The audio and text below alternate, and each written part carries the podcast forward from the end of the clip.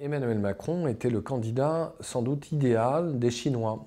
Euh, pourquoi? Parce que la presse chinoise, très tôt d'ailleurs, s'est manifestée en faveur d'Emmanuel Macron.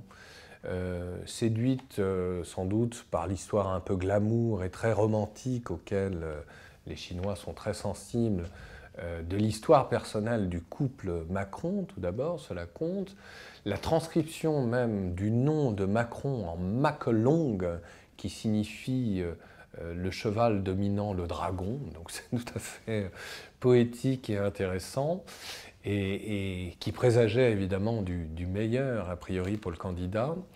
Et puis, euh, chose plus sérieuse, plus intéressante, euh, très tôt aussi, après une hésitation, évidemment du pouvoir, clairement, qui était au départ assez favorable sans doute pour Fillon, euh, il y a eu un basculement en faveur clairement de Macron, cette fois-ci, contre Le Pen.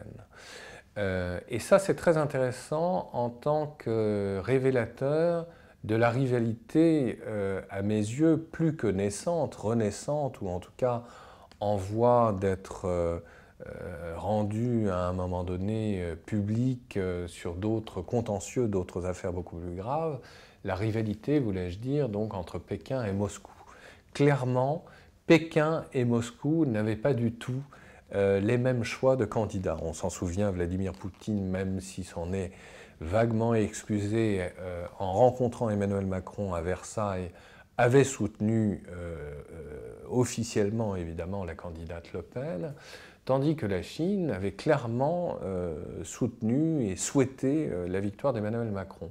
Alors comment expliquer cela? Eh bien, c'est lié à l'attitude même de Xi Jinping à Davos, on s'en souvient. On avait parlé justement du fameux discours de Davos de Xi Jinping, euh, qui faisait donc l'apologie euh, du libre-échange contre toute attente, mais c'était une façon évidemment de rassurer les investisseurs étrangers et surtout euh, d'adresser un avertissement à Donald Trump, fraîchement élu, et euh, prompte à établir donc euh, une politique radicalement opposée à celle de son prédécesseur Barack Obama, c'est-à-dire une politique protectionniste.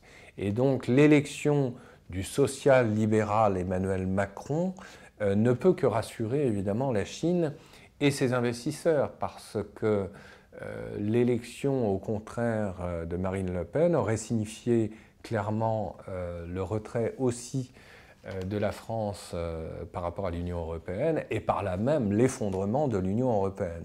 Donc catastrophe évidemment annoncée aussi pour les intérêts chinois.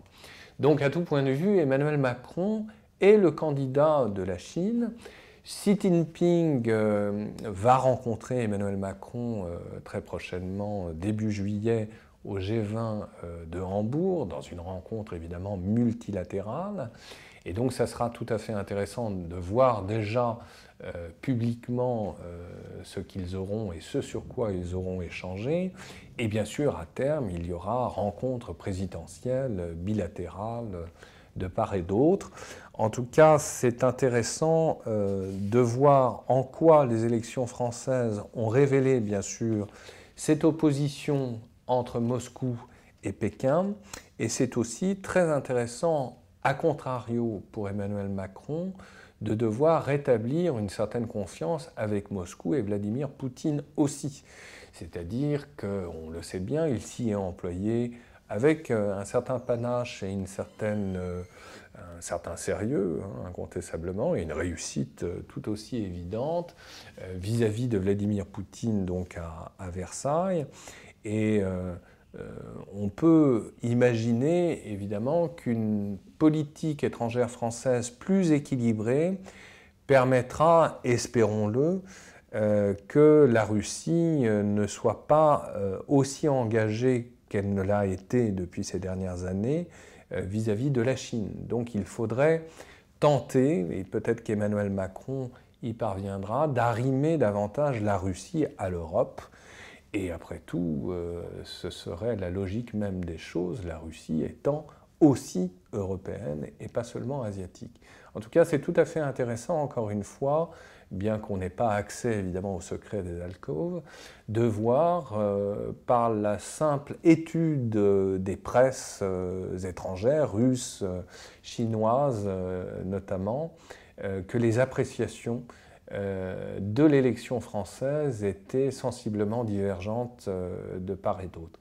Et puis, pour conclure, Emmanuel Macron, qui évidemment, de par sa jeunesse, il a 39 ans, on le sait, n'a pas connu toute la période maoïste française, etc., a néanmoins, à plusieurs reprises durant sa campagne, euh, alors qu'il était à la tête d'En Marche, fait euh, des références explicites à une certaine culture et une certaine histoire politique même de la Chine, qui n'auront pas laissé indifférent d'anciens grognards maoïstes de droite ou de gauche côté français.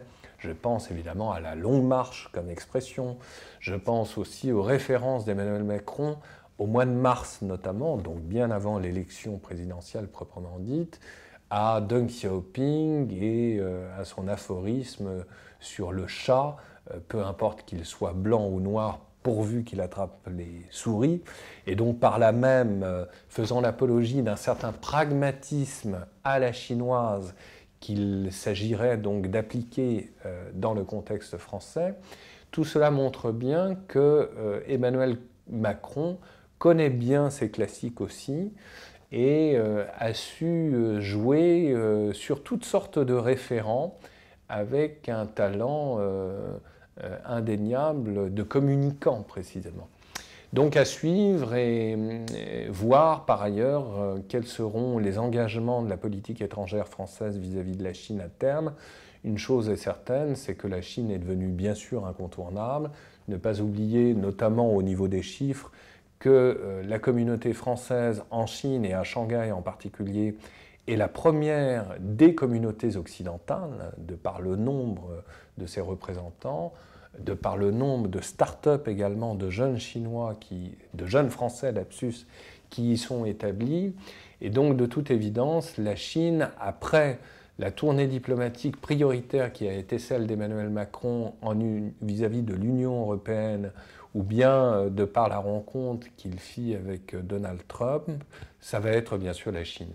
La Chine est incontournable et donc euh, on attend avec beaucoup d'impatience euh, de savoir quelle sera la teneur même de ces engagements d'Emmanuel Macron vis à -vis de notre partenaire chinois.